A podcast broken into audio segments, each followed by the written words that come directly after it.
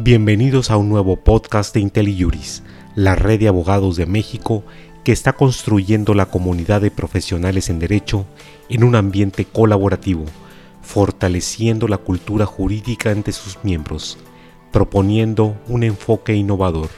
En este podcast escucharemos al doctor José Roldán Chopa con el tema La Ley Bonilla, donde se nos comentará en qué consiste, cuáles son las implicaciones y por qué se da tanta discusión.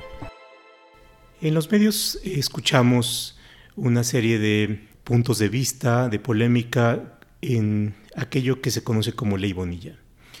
¿En qué consiste esta ley Bonilla? ¿Cuáles son las implicaciones y por qué es que se da tanta discusión?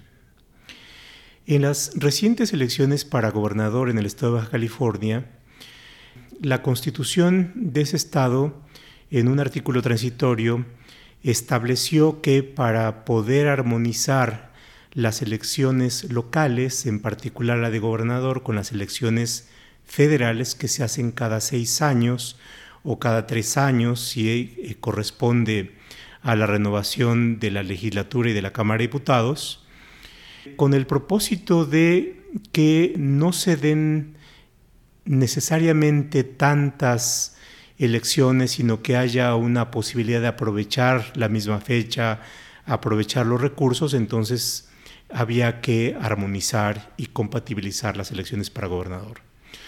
Con este propósito se estableció que por única vez las elecciones convocadas iban a ser por un periodo de dos años. Y bueno, esto fue muy claro para todos los participantes en el proceso electoral sin embargo, hubo inconformes, y la inconformidad se dio de distintas maneras y uno de los actores principales fue quien fue después uno de los candidatos y que resultó triunfador en las elecciones, que es Jaime Bonilla. ¿Y cuál fue la inconformidad?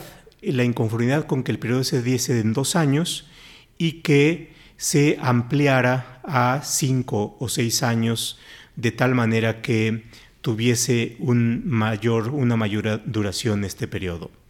Esto, por supuesto, implicó, mm, por una parte, la modificación de ese artículo transitorio de la Constitución y que con esta modificación se llevara a cabo este periodo. ¿Cuáles son los problemas con la ampliación?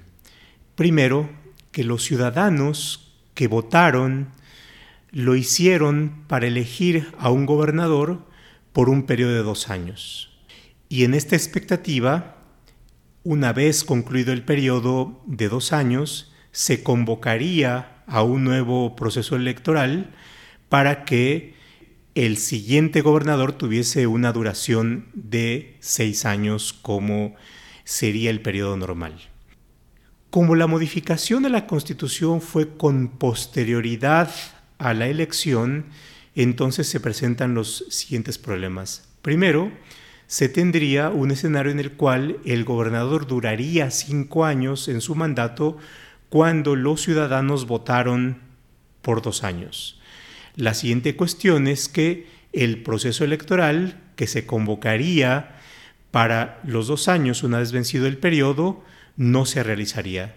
Y bueno, por supuesto, esto implica un problema serio y es el de que se le estaría dando un efecto al voto de los ciudadanos que no estuvo previsto en sus inicios y aquí pues tendríamos que una decisión que ha sido tomada por el Congreso del Estado en la reforma constitucional estaría suplantando la decisión del electorado y también estaría en los hechos equivaliendo a una reelección de Jaime Bonilla.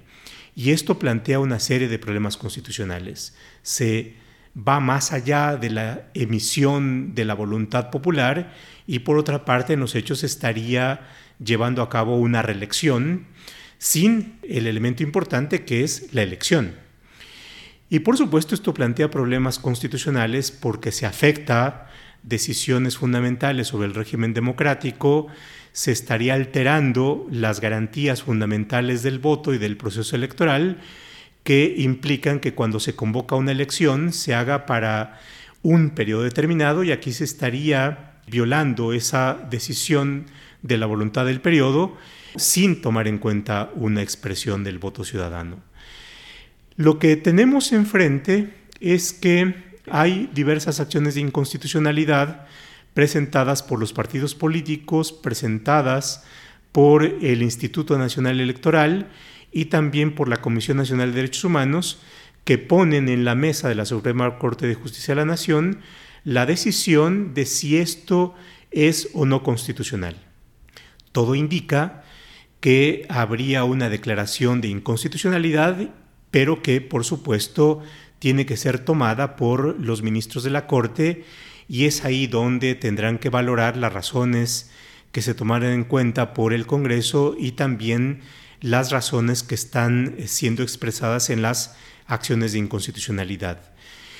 Y el desafío fundamental es que ante un nuevo contexto político, ante una fuerza política que tiene un respaldo a nivel federal muy relevante y que a nivel local también se expresó, aunque a nivel local hay condiciones distintas en donde hubo un alto índice de abstencionismo, entonces ahora la Corte tenga que definir. Y esos son los retos que veremos en la decisión de la Corte y bueno, pues por supuesto estaremos pendientes a la forma en cómo se decide este caso que es muy relevante para la vida política del país y para la democracia. Gracias por acompañarnos en este podcast con José Roldán Chopa, con el tema La Ley Bonilla, el cual puedes compartir con tus amigos o colegas. ¿Tienes comentarios? Nos gustaría saber lo que piensas sobre nuestro contenido. Te invitamos a visitar y dejar tus comentarios en nuestra página www.inteli-mediojuris.com. Así podrás formar parte de esta comunidad y encontrar otros temas de tu interés.